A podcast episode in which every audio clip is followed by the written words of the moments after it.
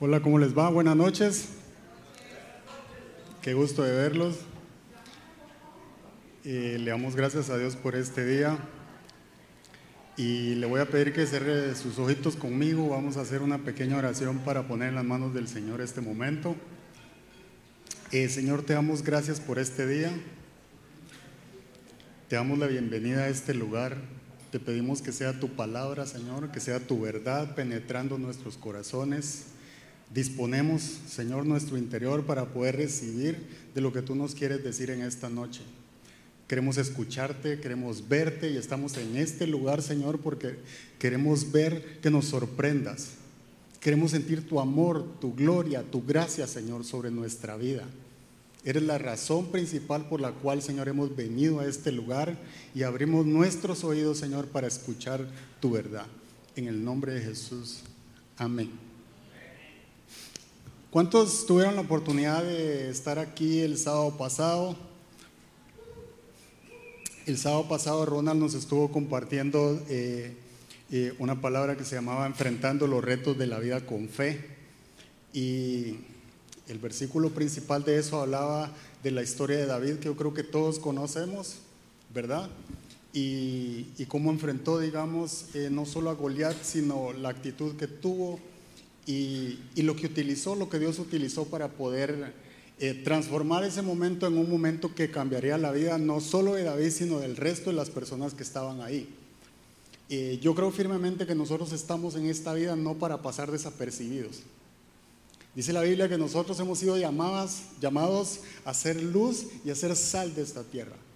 Eso significa que todo lo que hacemos, alguien lo mira. ¿Verdad? Que alguien se da cuenta de lo que sucede en nuestras vidas. Por eso es que nosotros hemos sido llamados a ser testigos de Dios. Y Santiago 1, del 2 al 4, nos dice eh, lo siguiente. Dice, hermanos míos, considérense muy dichosos cuando tengan que enfrentarse con diversas pruebas, pues ya saben que la prueba de la fe, de su fe, produce constancia y la constancia debe llevar a feliz término la obra para que sean perfectos e íntegros sin que les falte nada.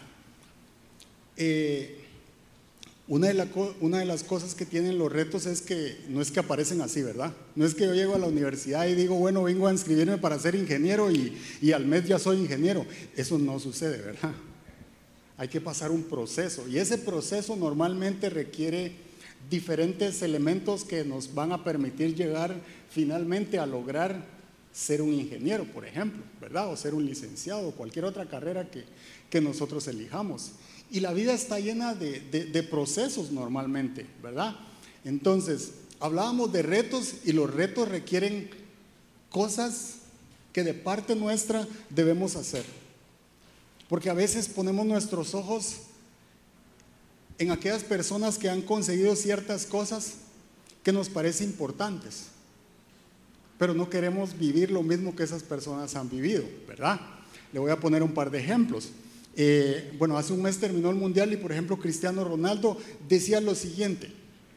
Le voy a hablar de Cristiano y de Messi porque para, para evitar el conflicto, ¿verdad? Porque algunos van por uno y el otro por el otro, pero eh, Dice Cristiano en una entrevista, dice, cuando yo era joven le dije a mi papá, seremos ricos y tendremos una enorme casa. Entonces él dijo, hijo, eso es imposible. Hoy tengo lo que le dije a mi padre, pero ya no tengo a mi padre. Cristiano Ronaldo a los 37 años de edad acaba de tener el contrato más grande de todos los futbolistas, a los 37 años de edad. A los 37 la mayoría de los jugadores está jubilado. Ya no da nada. Ya está en segunda o en tercera división. Pero eh, los compañeros de Cristiano Ronaldo hablando de él se expresan de la siguiente forma y dicen, esa persona es el primero que llega a los entrenamientos y se va dos horas después de que todos nos hemos ido ahí ya la cosa no se pone igual, ¿verdad? Porque ya no todos queremos hacer el esfuerzo que hace Cristiano Ronaldo, pero sí queremos lo que él ha conseguido. Y, esas cosas no, no suceden mucho, ¿verdad? Cristiano Ronaldo es el ganador de cinco balones de oro. es el segundo futbolista que más ha ganado. Pero una de las cosas que tiene es que yo creo que es, a mi criterio, el futbolista más disciplinado que yo conozco. No el mejor, pero sí el más disciplinado. O sea, se cuida de una manera así radical. Decía un futbolista, es aburrido ir a una fiesta en la casa de cristiano porque no hay guaro, no hay licor, no hay carne, ¿verdad? Lo que hay son verduras, hay ensalada, hay aceituna, lo que usted quiera, pero no hay cosas que le hagan mal al cuerpo de la persona. ¿Por qué? Porque él se cuida bastante, él sabe que él depende de su cuerpo.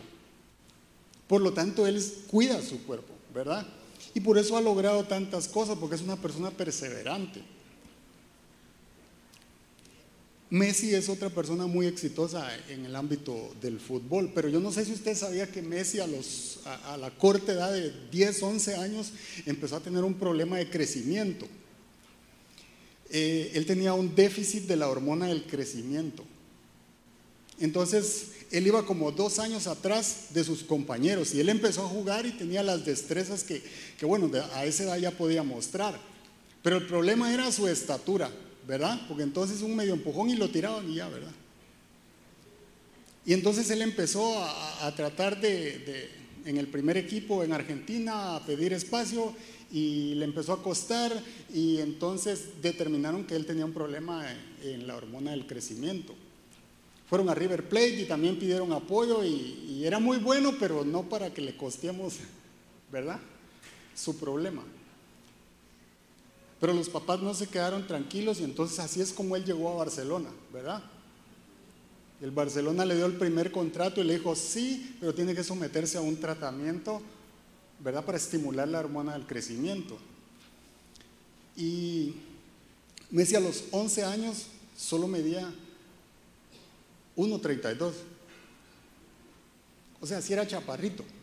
Él tenía problemas para, verá, e, en el crecimiento. Y entonces, pero aunque usted no lo crea, Messi aprendió a inyectarse una pierna un día, ¿verdad? Para estimular el crecimiento y después, primero los papás y después él solito, ¿verdad? Ese hombre exitoso que usted ve ahí tuvo un problema muy serio cuando él empezó a jugar fútbol. Y sin embargo, eh, el tratamiento empezó a funcionar y entonces él empezó a, tener un diferente desempeño, ¿verdad? Eh, tanto que, bueno, todos sabemos, Messi es el que más balones de oro ha ganado, ha ganado siete balones de oro. En realidad el tipo es un genio en el, terreno de juego, como, decimos. Esa es la verdad. Lo ha ganado eh, a estas alturas absolutamente todo. Pero no todo ha sido fácil. Ha tenido que eh, sobrellevar esas vicisitudes y esas pruebas que la vida le ha puesto. Messi, a pesar de tener todo el éxito, no lo tenía con su país. Y yo no sé si usted ha hecho números, ¿verdad? Argentina es el campeón del último mundial, pero antes de ganar el máximo galardón que puede tener un futbolista a nivel de selecciones, él empezó a querer o a intentar ganarlo hace 20 años. Son cinco mundiales. Solo hay seis futbolistas que han jugado cinco mundiales. Bueno, le llevó 20 años ser campeón mundial. Las cosas no son tan fáciles como muchas veces parecen. Hay muchos jóvenes que quisieran el éxito que tiene Messi o el éxito que tiene Cristiano Ronaldo, pero no quieren tener la misma disciplina, la misma perseverancia y esforzarse de la misma manera como ellos lo han hecho. Eso nos pasa mucho en todas las áreas de nuestra vida. Y eso le da chance al título de nuestra charla de hoy que se llama Perseverantes en la Gracia. Y voy a tratar de amarrarlo con el tema del sábado pasado, porque yo creo que eh, los retos de la vida requieren perseverancia. Y la segunda cosa es que necesitamos la gracia de Dios, porque nosotros no actuamos solos, actuamos con Dios. El Espíritu Santo está dentro de nosotros. Eso quiere decir que nosotros no estamos solos en lo que hacemos. Y dice Romanos 5 del 1 al 5. Dice, en consecuencia, ya que hemos sido justificados mediante la fe, tenemos paz con Dios por medio de nuestro Señor Jesucristo.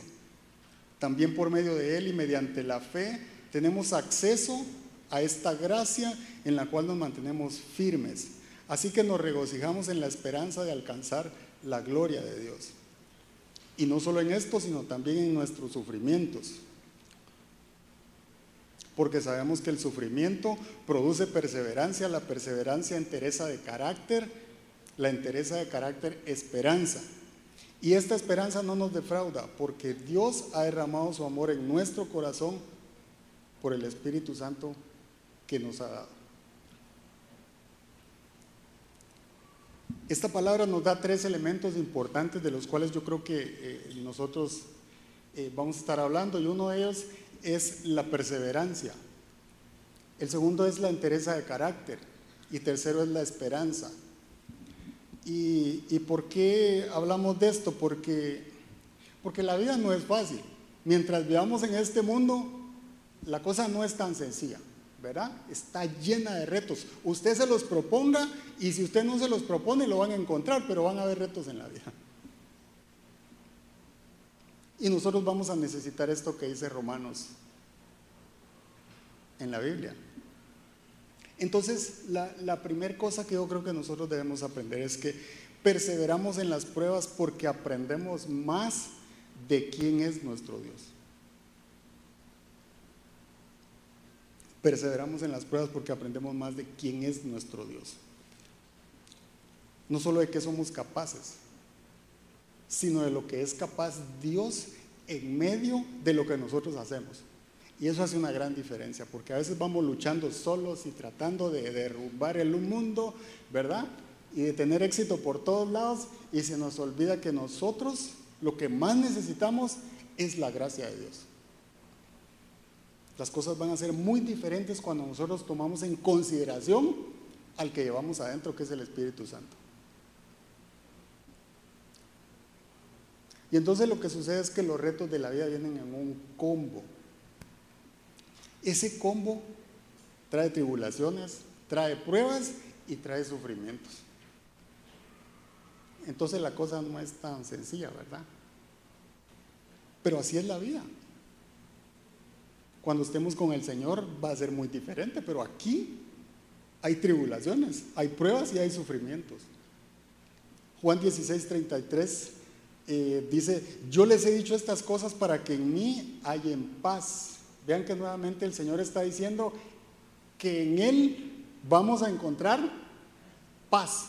Y la primera cosa que nos roban los retos se llama paz, porque nos sentimos atribulados, nos sentimos aturdidos en medio de los sufrimientos o en medio de las pruebas que podamos estar pasando. Entonces él dicho, yo les he dicho estas cosas para que en mí hay paz. En este mundo afrontarán aflicciones, pero anímense, yo he vencido al mundo. Entonces, en otras palabras, clavos están garantizados, ¿verdad? Van a haber clavos, van a haber problemas. Pero Jesús dice, tranquilos, anímense, yo he vencido al mundo. Eso es lo que me da esa esperanza de no separarme de Él, ¿verdad? Porque si Él ha vencido al mundo, yo quiero estar a la par de Él. Yo quiero estar con Él. Yo quiero estar cerca de Él. Porque Él sabe lo que yo necesito para superar las pruebas que voy a enfrentar. Para cruzar el valle de sombras. Él ya recorrió parte de ese camino, Él conoce el camino y Él sabe cómo guiarme, Él sabe qué decirme, Él sabe cómo alimentarme, Él sabe cómo darme fuerzas, Él sabe todo de mí y de usted. Pero ¿cuáles son los enemigos cuando nosotros definimos o nos proponemos retos en la vida? Yo le voy a mencionar cinco. Eh, uno de ellos es el aburrimiento. El segundo es el desánimo, la pereza, la frustración y el abandono. Mire, cualquiera de esos o la combinación de varios de esos nos ataca rapidito. O sea, empezamos a estudiar algo Y qué pereza ir a la universidad. Empezamos un discipulado y a qué hora es a las siete y media. Ay, a esa hora tengo sueño. ¿Verdad que sí?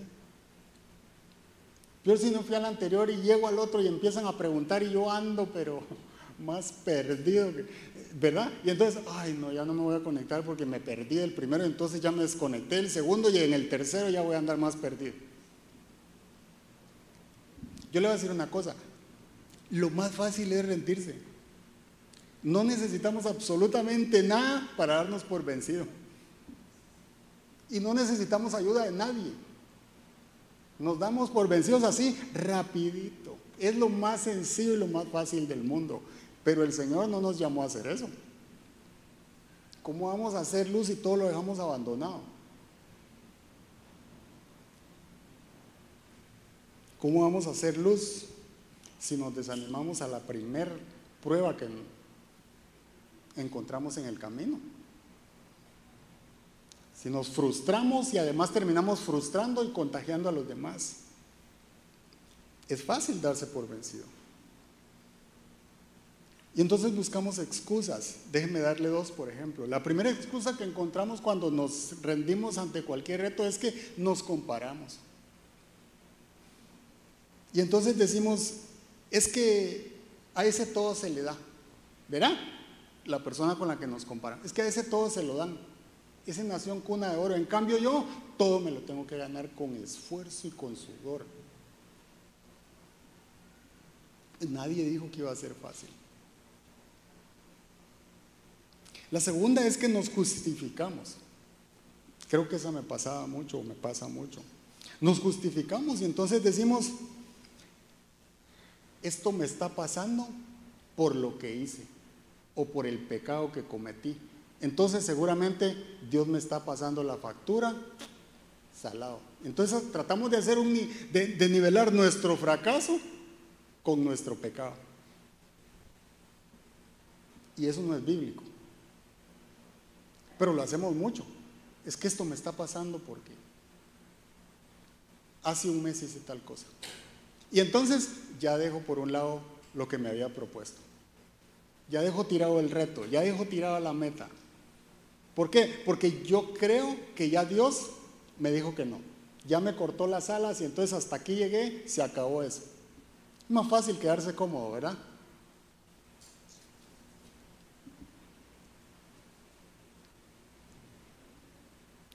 Entonces yo creo que una de las cosas que necesitamos para ser perseverantes se llama determinación. Y la determinación necesita convicción.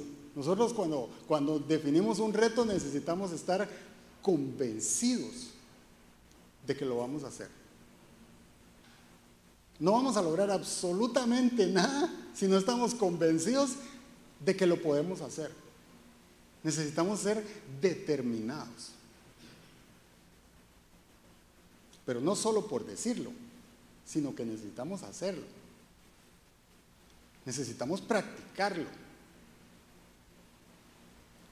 Y Génesis 12.1, le voy a hablar un poquito de lo que le pasó a Abraham, porque creo que nos ayuda a, ilustrar un poco esto, pero dice Génesis 12.1, dice, el Señor le dijo a Abraham, deja tu tierra, tus parientes y la casa de tu padre y vete a la tierra que te mostraré. Entonces, uno lo lee y dice, bueno, sí, ¿verdad? El Señor lo llamó, qué dichoso. Sí, pero le dijo, deja todo, ¿va? deja la casa de tu papá. O sea, si a mí me dicen, deja la casa de tu papá, es que eh, ya no hay herencia, ¿verdad? O sea, me están diciendo, váyase, deje todo. Bueno, Dios le está pidiendo a él que deje todo.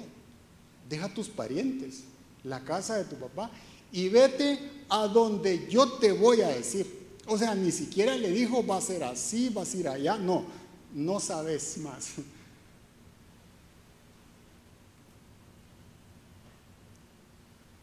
Entonces, ¿qué era lo que tenía Abraham? Convicción de quién le había dicho lo que tenía que hacer.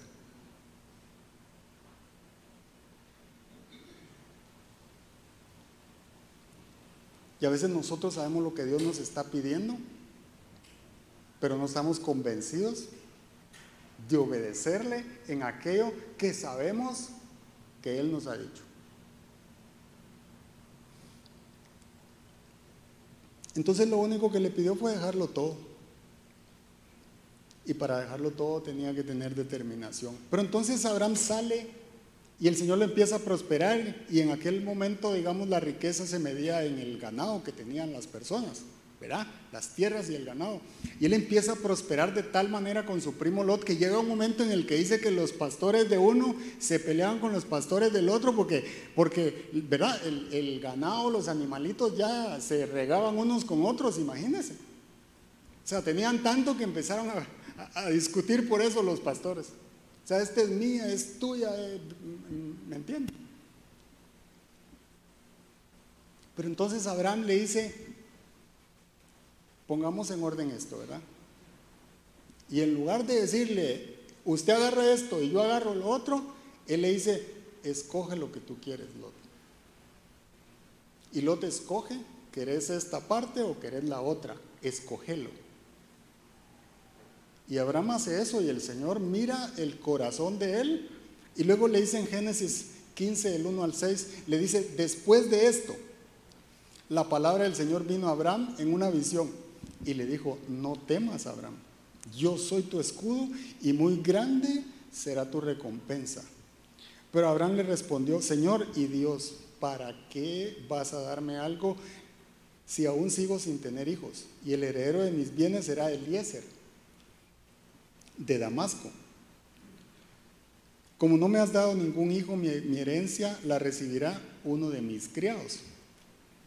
No, ese hombre no ha de ser tu heredero, le contestó el Señor. Tu heredero será tu propio hijo. Bueno, no tenía. Luego el Señor lo llevó afuera y le dijo, mira hacia el cielo y cuenta las estrellas, a ver si puedes, así de numerosa será tu descendencia. Abraham creyó al Señor y el Señor se lo reconoció como justicia.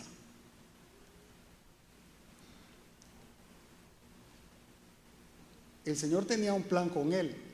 Y nuevamente, viendo el corazón de Abraham y la confianza que él tenía en Dios, le vuelve a repetir, tranquilo, lo que tenés, yo te lo doy. Y te dije que vas a tener una descendencia. Y a nosotros muchas veces se nos olvida las promesas de Dios. En cuanto viene la prueba, entonces empezamos a desistir, pues será que era de Dios, será que no era de Dios, será que le creo, no le creo, aquí la cosa está dura.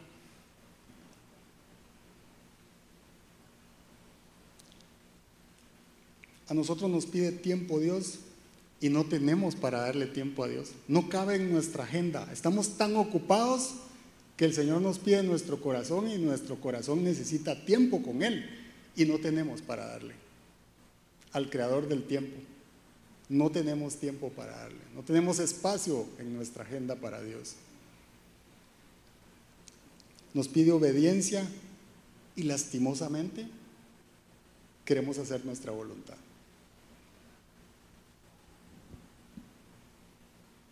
Y una cosa que nosotros vemos con Abraham es que él estaba siendo obediente en aquello que Dios le había dicho que hiciera.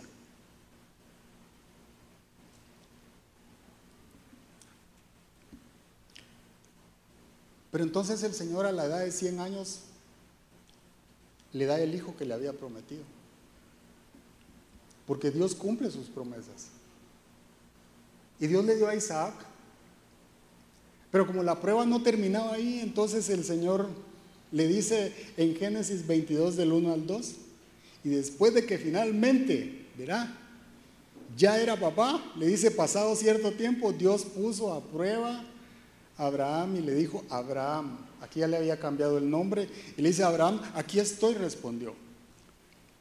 Y Dios le ordenó, toma a tu hijo, el único que tienes y al que tanto amas, y ve a la región de Moria una vez allí, ofrécelo como holocausto en el monte que yo te indicaré.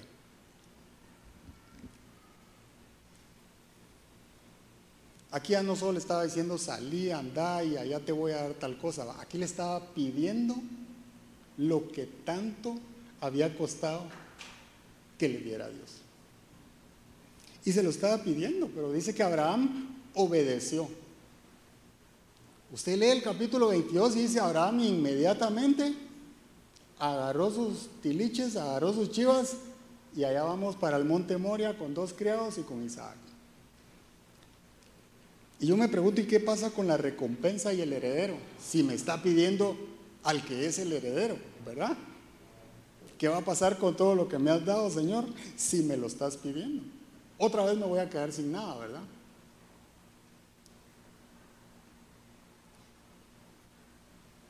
Lo que sucede es que nosotros no dejamos obrar a Dios porque nos aferramos a lo poco que tenemos.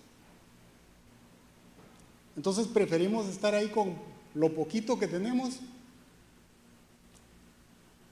que arriesgarlo en fe. En cambio, Abraham dijo, yo te voy a dar a mi hijo, porque tú me lo diste si te pertenece, ¿verdad? Nosotros preferimos aferrarnos a lo poco que tenemos, o por miedo a lo que representa algo nuevo. Preferimos no enfrentar ningún reto porque tenemos miedo a lo que pueda venir.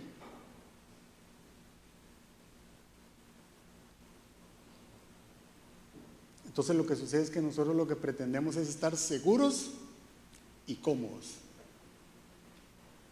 Y si algo va a hacer Dios, es desacomodarnos.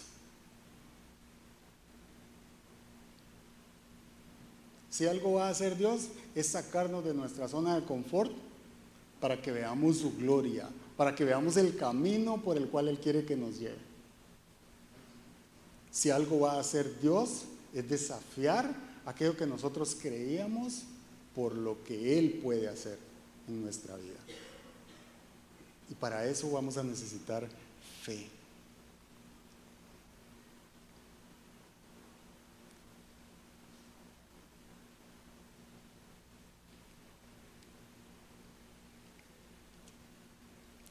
Una de las cosas que necesitamos se llama actitud.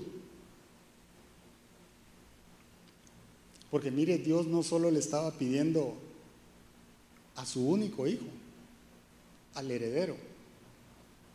Es que Dios le pidió mucho más. Si nosotros nos podemos, nos detenemos un, un poquito en el contexto y le damos un poquito de imaginación, no solo le pidió a su hijo y llevarlo al monte Moria y ahí te voy a dar más instrucciones, no, es que le dijo agarre los fósforos, la gasolina, la leña, los criados y no solo me lo vas a entregar, vos lo vas a sacrificar. Eso era lo que Dios le estaba diciendo a Abraham. Vos vas a sacrificar, vos vas a presentar a tu hijo delante de mí. Eso era lo que le estaba pidiendo el Señor a Abraham.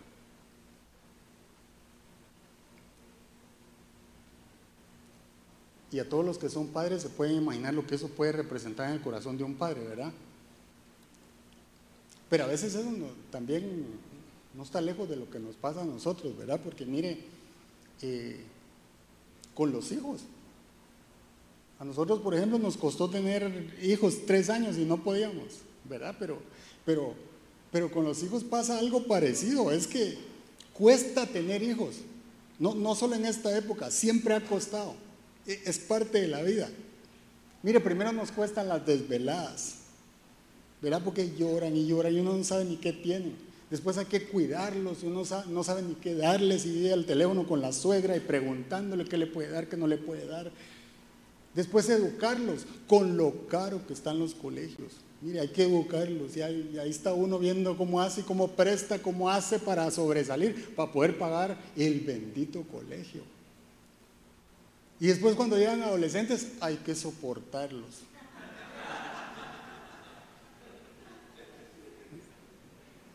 Hay que soportarlos cuando son, no solo cuando son adolescentes, pero, pero la verdad es que, porque nada les gusta y todos lo saben.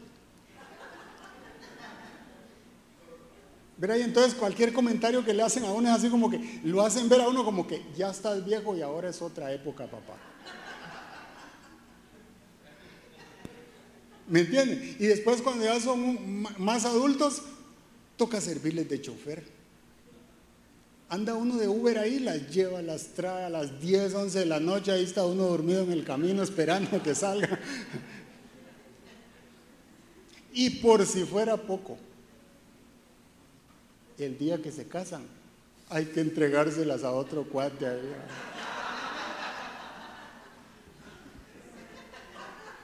Algo parecido con lo que le pasó a Isaac. Mire, el día que se casan mis hijas voy a tener que entregárselas a otro cuate ahí.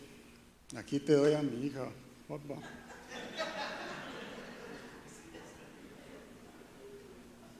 Usted sabe, es difícil, ¿ah? No es fácil. Después de todo lo que pasó, pero la Biblia dice, instruye al niño en su juventud y aun cuando fuere viejo no se apartará de los caminos del Señor. Yo le oraba al Señor para que les abra los ojos a mis hijas y se fije en un hombre de Dios. Ah.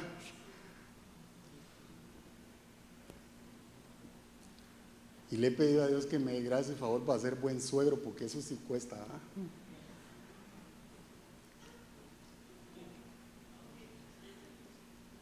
Uno no sabe el que van a traer a la casa, entonces hay que orar por eso.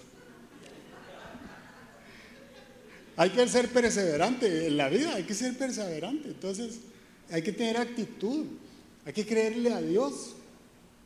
Aunque usted no lo crea, yo he orado por mis yernos, no sé ni quiénes son, pero ya he orado, ya lo he puesto en las manos del Señor, dame paz, Señor. Vamos a cambiar la escopeta por paz, dame paz. Dame paciencia. Solo falta que después le llegue a uno un fan del otro equipo. Híjole, eso es lo peor que le puede pasar. Ah.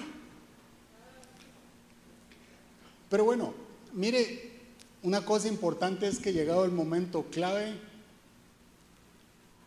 apareció el nombre de Jehová Jireh y Dios proveyó el cordero para Abraham. Y eso le fue contado por justicia, dice la Biblia, al Padre de la fe. No es que Dios te quiere quitar lo que tenés, porque si Dios te lo quiere quitar es porque no te hace bien. Lo que sí es cierto es que Dios quiere nuestro bien. Y si Él nos quita algo, nos va a dar algo mejor. Dios va a proveer en medio de nuestra necesidad. Él está presente, no estamos solos. Debemos de perseverar, debemos de creer, debemos de tener la actitud de que si yo le oré y le pedí a Dios, voy a ver su mano en medio de aquello que yo le pedí al Señor. ¿Cómo? No sé, pero mi corazón tiene que estar afianzado en que estoy aferrado, anclado a una promesa que hizo Él.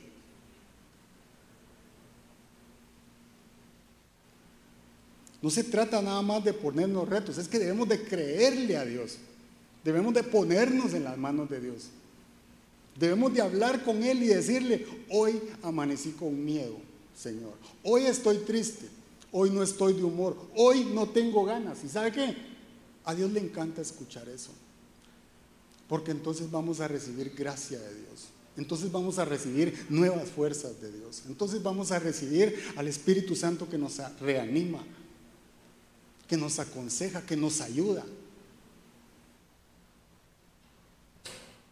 El Espíritu Santo no está dentro de nosotros como alguien al cual no le hablamos, no conversamos, no platicamos con Él. No, Él está ahí para interactuar con nosotros, para clamar junto con nosotros. Clamamos Abba Padre y las puertas del cielo se abren. Nosotros tenemos esa llave. Eso requiere actitud. La segunda cosa es que la perseverancia en medio de las pruebas nos ayuda a desarrollar nuestro carácter como seguidores de Cristo. Segunda de Timoteo 1:7 dice, "Pues Dios no nos ha dado un espíritu de timidez, sino de poder, de amor y de dominio propio." En otras palabras, como dicen los mexicanos, aguántese como los machitos. Si usted está en medio de una prueba, échele ganas. Créale a Dios. Doble rodillas. Ore. Esté determinado, convencido de que va a haber la mano de Dios en medio de su circunstancia.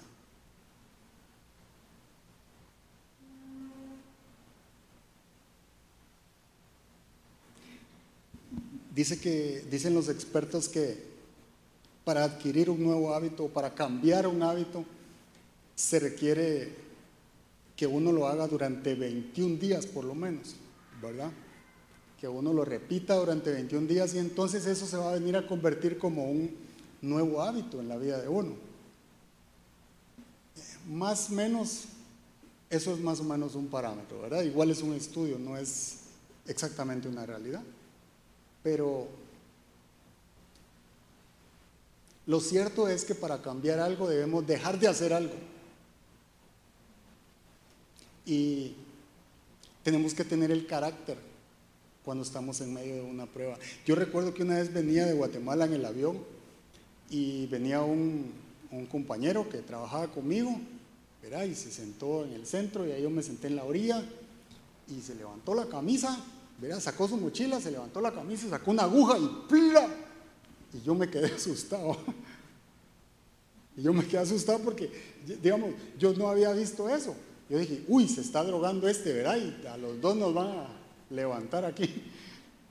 O sea, en pleno avión. Y entonces yo, me yo sí me asusté. Y yo, ¿pero qué estás haciendo, verdad? Y entonces él me explicó.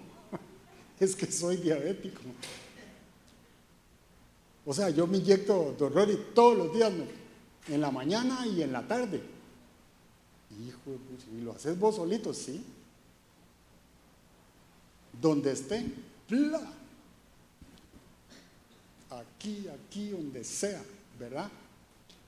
Al principio no es sencillo, porque alguien le tuvo que enseñar a pincharse solo, pero ya tienen tal práctica, ¿verdad? Después de repetirlo tantas veces, que se pinchan solos. Ya no tienen miedo de hacerlo. ¿Por qué? Porque ya se convirtió en un hábito. Eso lo que me dice es que la constancia está alineado con ser perseverante, ¿verdad? Hay que ser constante en las cosas. No se trata de andar abandonando la carrera cada rato, no hay que ser constante. A veces no nos queremos conectar a los discipulados o al estudio bíblico porque simplemente nos da, nos da pereza. Entonces decimos, no, no, no, mejor los sábados. Y si no hay clásico, ¿verdad? O si no juega mi equipo. Entonces sí el sábado, ¿verdad? Ah, pero eso de conectarse a otra cosa que eh, ya no. Es, es como mucho para mí. Porque todo lo queremos fácil. Pero déjeme decirle que las grandes cosas llegan por hacer muchas cosas pequeñas. Es como una línea, está llena de una sucesión de puntos, así de sencillo. Queremos cosas grandes, tenemos que empezar por ser constantes en las cosas pequeñas. Craig Rochelle dice lo siguiente y me gustó mucho. Dice, el camino hacia tu mayor potencial atraviesa directamente el camino de tus mayores miedos. Y tiene toda la razón, ¿verdad? El camino hacia tu mayor potencial atraviesa directamente el camino de tus mayores miedos. Y eso es cierto. Cuando nosotros queremos algo relevante o algo importante lograr algo que tiene mucho valor para nosotros, eso nos va a retar. Eso nos va a dar miedo. Eso nos va a hacer salir de la zona de confort. Eso nos va a hacer aprender cosas que no sé. Esforzarme más allá de lo que hasta este momento lo he hecho.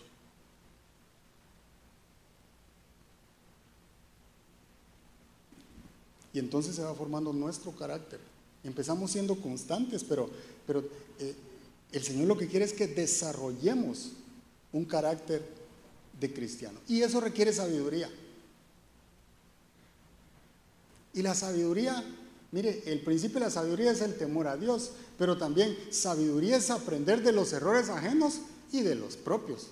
O sea, no hay que ser tan sabio para saber, yo no voy a repetir los clavos que otro tiene, porque si no, voy al mismo, ¿verdad? a toparme con la misma, con la misma piedra. Hay que aprender de los errores de los demás, pero también de los propios, ¿verdad? Dice un refrán al entendido por señas.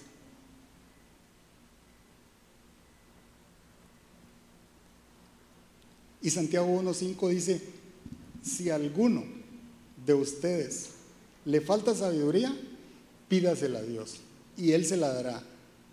Pues Dios da a todos generosamente sin menospreciar a nadie. Si la Biblia dice que pidamos sabiduría, es porque nos va a hacer falta. ¿Verdad? Pero dice que nos la va a dar. ¿Y qué pasa cuando no tenemos sabiduría? ¿Cómo nos sentimos? ¿Fuertes o débiles? ¿Con todo o apachurrados como él? Mire, hay días que, que de verdad uno no sabe ni qué hacer, ni para dónde agarrar.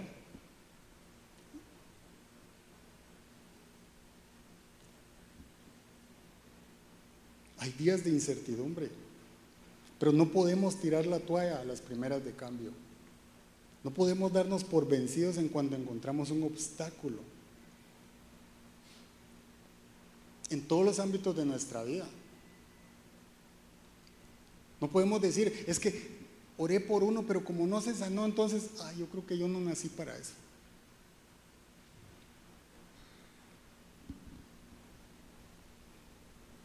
Pues no se le sanó el primero y tal vez el segundo tampoco y el tercero tampoco y el cuarto tampoco y quizá no se le sane ninguno.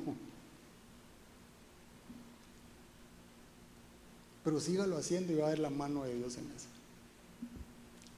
Sígalo haciendo y va a ver cómo el Espíritu Santo va a empezar a hablarle, va a empezar a revelarle, va a empezar a guiarlo,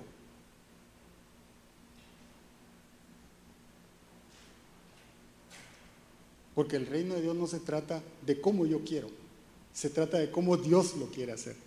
Se trata de la voluntad de Dios y de, lo que Él puede hacer en nuestras vidas. Se trata de ser obediente, se trata de que Dios va a formar nuestro carácter, porque si no, imagínense, el primero por el que yo oro y resucita al muerto y me muero yo. ¿Verdad? Me espanté tanto que hasta ahí llegué. No, el Señor quiere desarrollar nuestro carácter. Y si al principio le da vergüenza, ore aunque sea callado en una esquina, donde quiera, tápese la cara, lo que sea, pero ore y deje que Dios obre.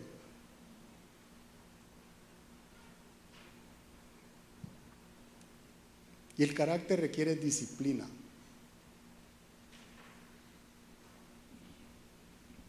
Dice que la disciplina vence a la inteligencia tarde o temprano, ¿verdad?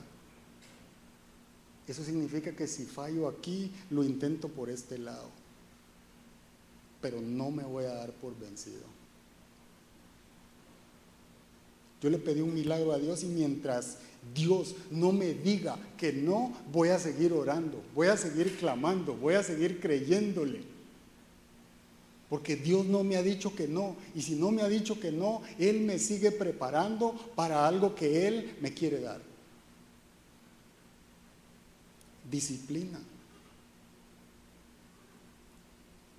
La disciplina desarrolla nuestro carácter. Espiritualmente es igual. Nosotros conocemos a Cristo y oímos hablar del perdón. Bueno, perdono una vez perdonó la segunda vez, la tercera, la cuarta, la quinta. Hay un momento en el que a usted ya no le hieren las cosas pequeñitas. ¿Por qué? Porque usted ya tiene maduro, ya tiene madurez en su carácter y ya no le ofende cualquier cosa. Pero si somos demasiado delicados es porque ahí en esa área falta madurez.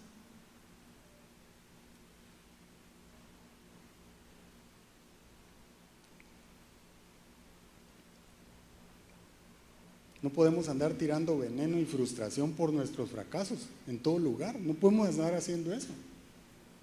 Sino, ¿cómo vamos a hacer luz? Nosotros somos llamados a hacer la diferencia donde quiera que estemos. Donde quiera que estemos, nosotros tenemos que alumbrar.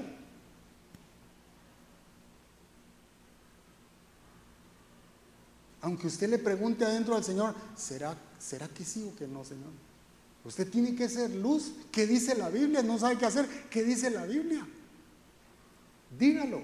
Diga lo que dice la Biblia. Eso no va a fallar. El mejor consejo está escrito en la palabra.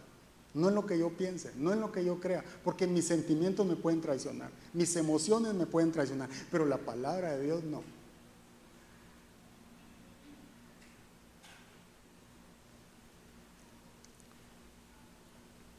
Y a veces las cosas no son tan fáciles.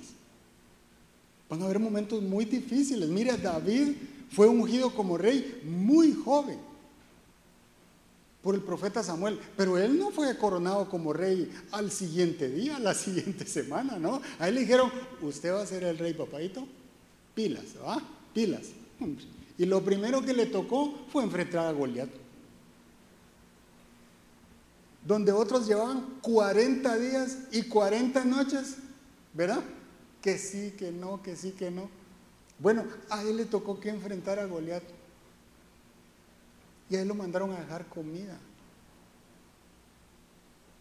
La segunda cosa que le tocó fue huir del rey. David pasó huyendo en las montañas de Saúl. Después, años después de que lo habían dicho, usted va a ser el rey, papadito. Las cosas no siempre son tan fáciles como parecen. Entonces su primer prueba fue pelear con Goliat y la segunda fue huir de Saúl. Pero cuando él se paró enfrente de Goliat, no dijo, no, no, no, yo, no, porque a mí, a mí lo que me enseñaron fue a matar leones y osos, ¿verdad? Filisteos no. E, eso, eso, eso no va conmigo. A nosotros nos pasa eso, ¿verdad? Mire, David no dijo eso.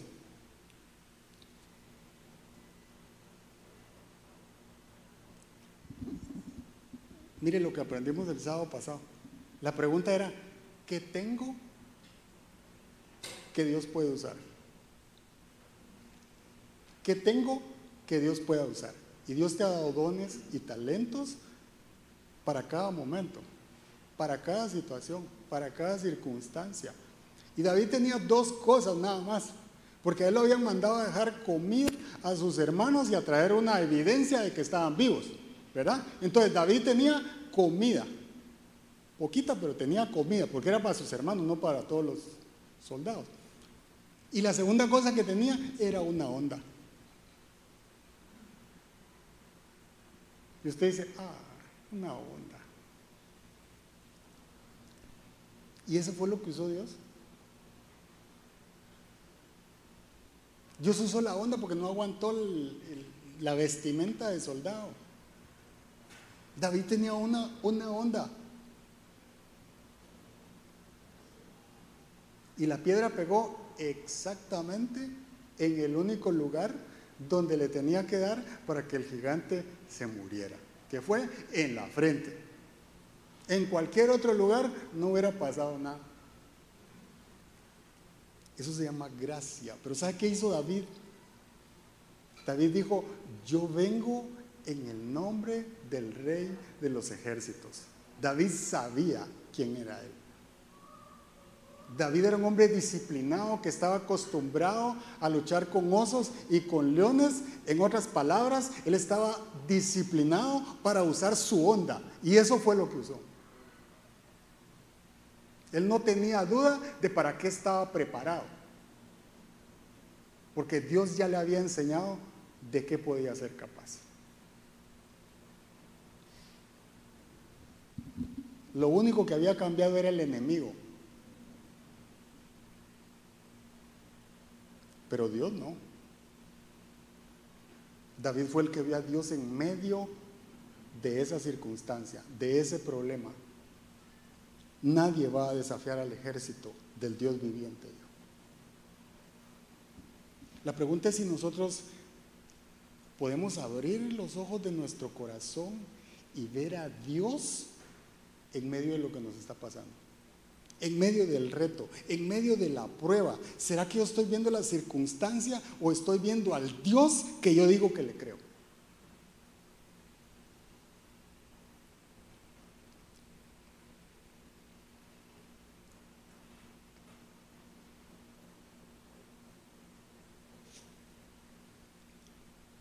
Y una cosa que vamos a ver en medio de las pruebas es que nuestro carácter se va a desarrollar como seguidores de Cristo. Nosotros vamos a ver a Dios actuar en nuestras vidas, en nuestras familias, con nuestros hijos, en nuestro trabajo. Para nosotros debería ser normal ver el reino de Dios en nuestra vida, en nuestro caminar.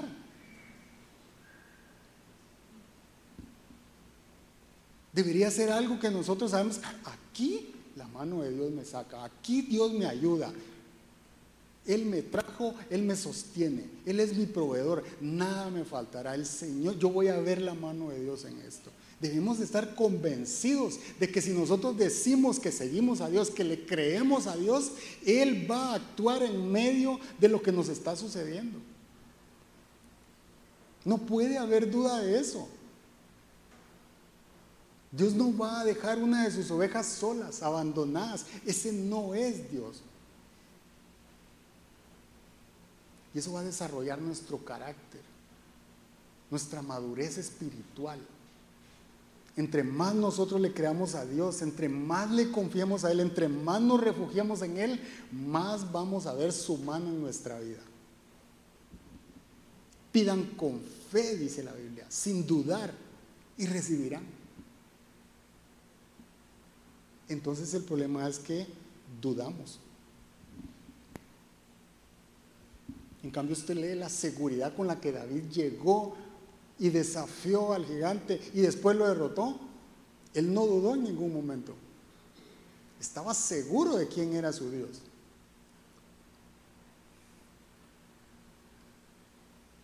Debemos de ser constantes, debemos de tener la actitud, la determinación, la convicción, la disciplina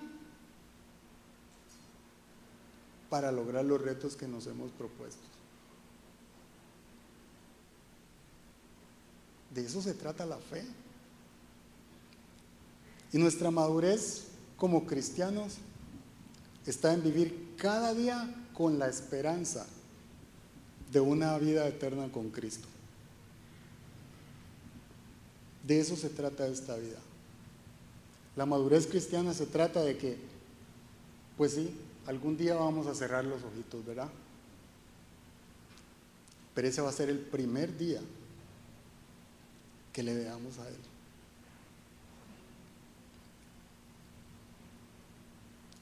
Ese va a ser el primer momento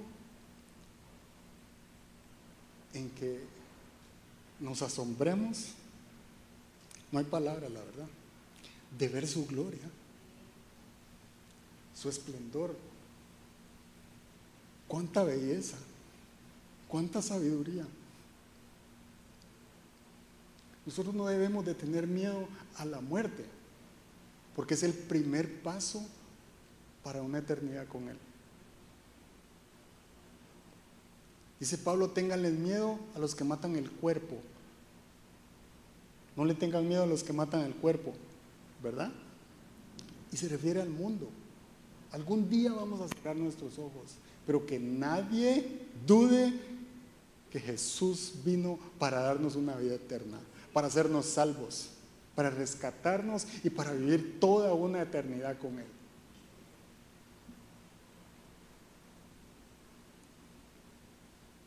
Primera de Corintios 9, el 24 al 27,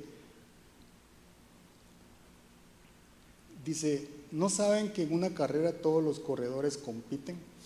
Pero solo uno de ellos, solo uno obtiene el premio.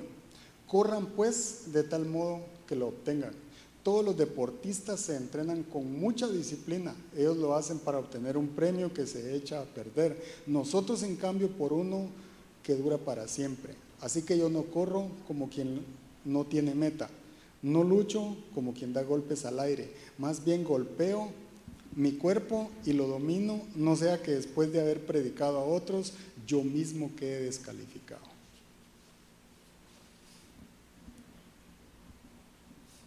Corran pues de tal modo que lo obtengan.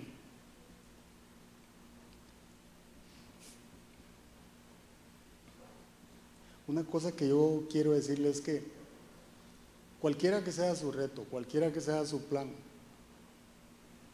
debe estar en las manos de Dios. Él debe estar incluido en cualquiera que sea su reto, cualquiera que sea su meta, cualquiera que sea su plan, su anhelo, su sueño. Dios debe estar incluido en él. Debemos de confiar y Él obrará. Porque nosotros no enfrentamos los retos o nos ponemos metas para dejarlas a medias. ¿Qué clase de cristianos seríamos si hacemos eso? Si no fue que Dios nos dijo que dejáramos de hacer algo, nosotros no somos llamados a dejar las cosas a medias, sino para cumplirlas. Que tu sí sea sí y tu no sea no, dice la Biblia. La otra cosa es que no hacemos las cosas para acumular riqueza. Jesús dijo, donde está tu tesoro, ahí está tu corazón. Nosotros no hacemos las cosas para acumular riqueza. Entonces, ¿por qué las hacemos? Le voy a dar tres razones, rapidito. Porque todo lo que hacemos, lo hacemos con excelencia como para Dios, dice la Biblia. Nosotros hacemos las cosas y debemos de hacerlo lo mejor que podemos hacerlas. No para agradar al hombre, sino para agradar a Dios. A Él se las presentamos. A Él le damos la gloria, a Él le damos la honra con lo que hacemos. La segunda cosa es porque dice la Biblia que nosotros hemos sido preparados para buenas obras. Y si nosotros hemos sido preparados para buenas obras, debemos hacer las obras. Debemos accionar para que sucedan las obras. No quedarnos en la comodidad. Y la tercera es porque a los que aman a Dios, todas las cosas obrarán para bien. Nos puede salir mal una cosa, pero va a obrar para bien. Puede que fallamos en algo, sí, pero no desistimos. No fue porque nosotros nos quedamos a medias. Y va a obrar para bien. Porque Dios usa todo.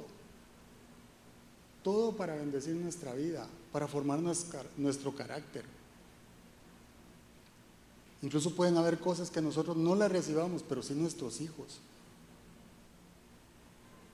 Pero no debemos desistir. Debemos de buscar cómo agradar a Dios con todo lo que nosotros hacemos. Y mire, le voy a decir una cosa, si Dios está incluido en el, en el plan, va a haber paz en medio de la tormenta, va a haber paz en medio de la incertidumbre y va a haber provisión en todo momento. Porque si Dios está incluido, Él no va a fallar.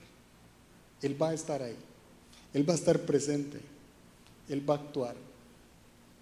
Él no nos va a dejar solos.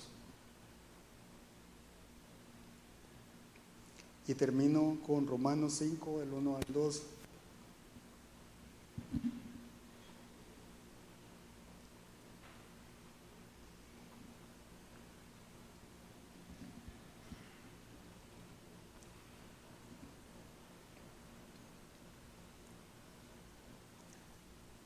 Dice, en consecuencia, ya que hemos sido justificados mediante la fe, tenemos paz con Dios por medio de nuestro Señor Jesucristo. También, por medio de Él y mediante la fe tenemos acceso a esta gracia en la cual nos mantenemos firmes. Ese es el último ingrediente. Nosotros nos mantenemos firmes porque la gracia de Dios está con nosotros. Nuestra esperanza está en Cristo, no está en el hombre. Y eso nos hace estar firmes. Yo le voy a pedir que se ponga de pie. Mire, Jesús empezó su ministerio a los 30 años, dice la Biblia. A los 30 años. Pero a los 11, 12 años lo andaban buscando y estaba en el templo, hablando de su Padre, preparándose, cumpliendo su propósito.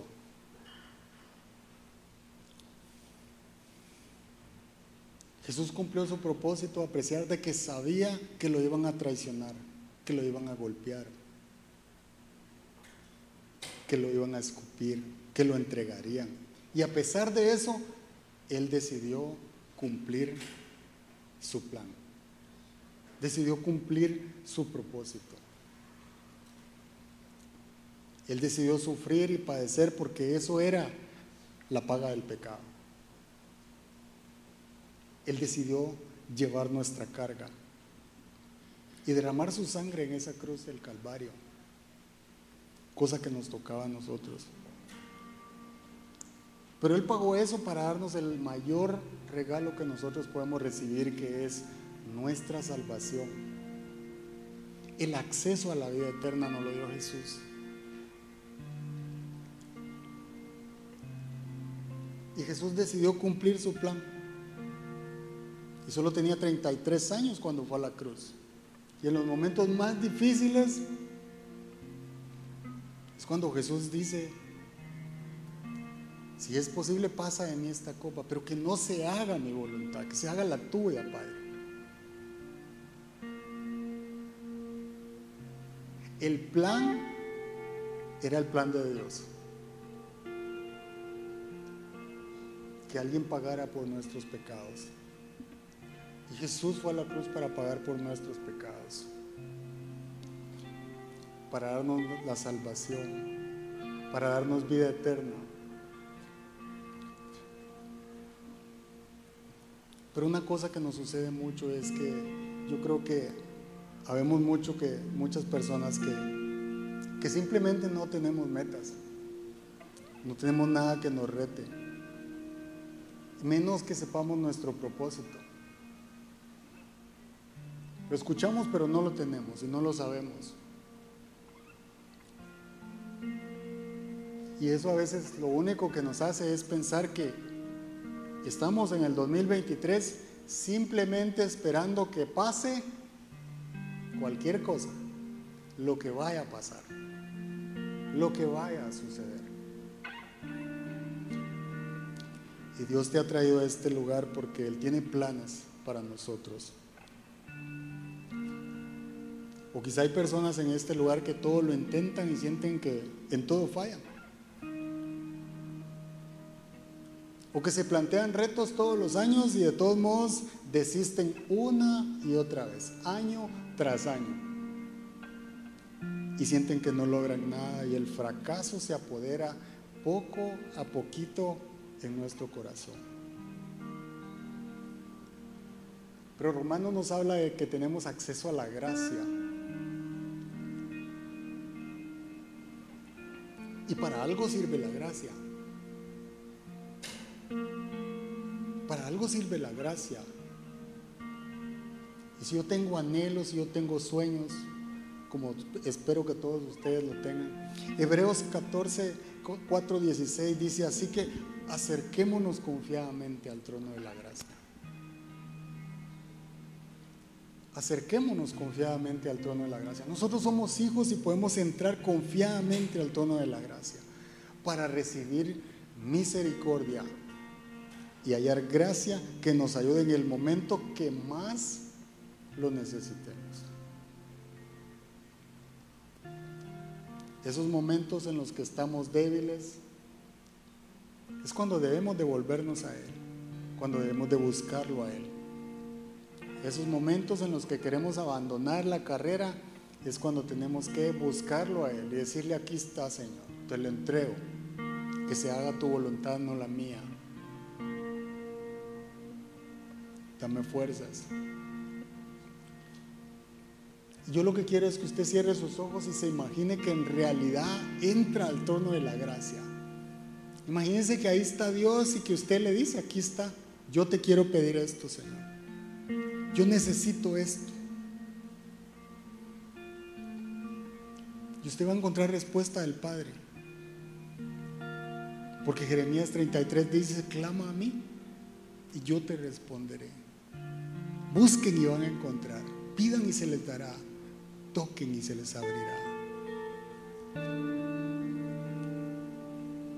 Así que nosotros nacimos para hacer la diferencia. Yo solo me puedo imaginar al Padre respondiendo nuestro clamor, nuestras oraciones. Y como dice Jeremías 29:11, yo sé los planes que tengo para ustedes. Planes de bien y no de mal. Planes de prosperidad.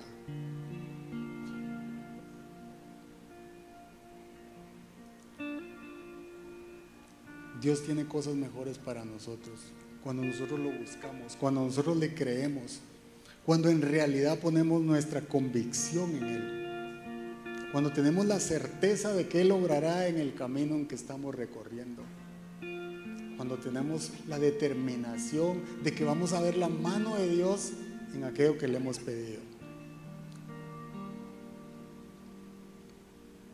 Vamos a ver la gloria de Dios porque somos sus hijos. Porque hemos sido preparados para buenas obras. Dice que Él planeó de antemano. Nosotros fuimos llamados a ver la mano de Dios en nuestra vida, a ver obrar su reino en lo que hacemos. Por eso oramos unos por otros porque estamos convencidos de que el Espíritu Santo puede hacer algo en la vida de las personas. Por eso oramos por los enfermos porque estamos convencidos de que la mano de Dios puede sanar al enfermo.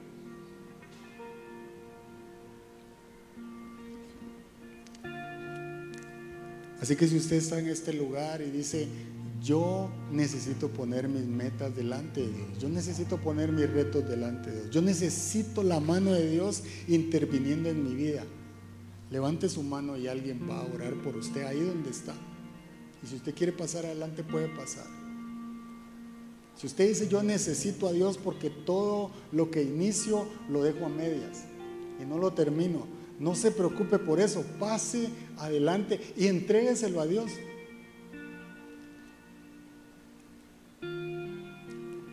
Si usted dice, yo soy muy inseguro en mi vida y me propongo muchas cosas y nada logro, entrégueselo a Dios. Póngaselo en las manos al Señor.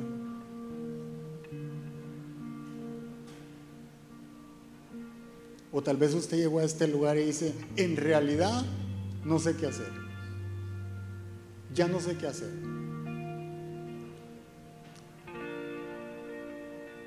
Deje que Dios obre en su vida.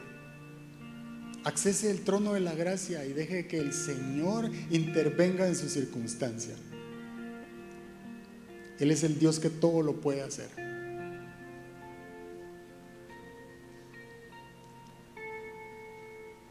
Si necesita oración, solo levante su mano y alguien se va a acercar ahí donde usted está. Y vamos a adorar al Señor con todo nuestro corazón. Te damos gracias, Señor, por este día. Te damos gracias. Gracias por, por hablarnos, gracias por este día y queremos depositar todas nuestras esperanzas y nuestro corazón, Señor, toda nuestra fe en ti. Te pedimos que vengas y que irrumpas en la vida de cada uno, Señor. En el nombre de Jesús.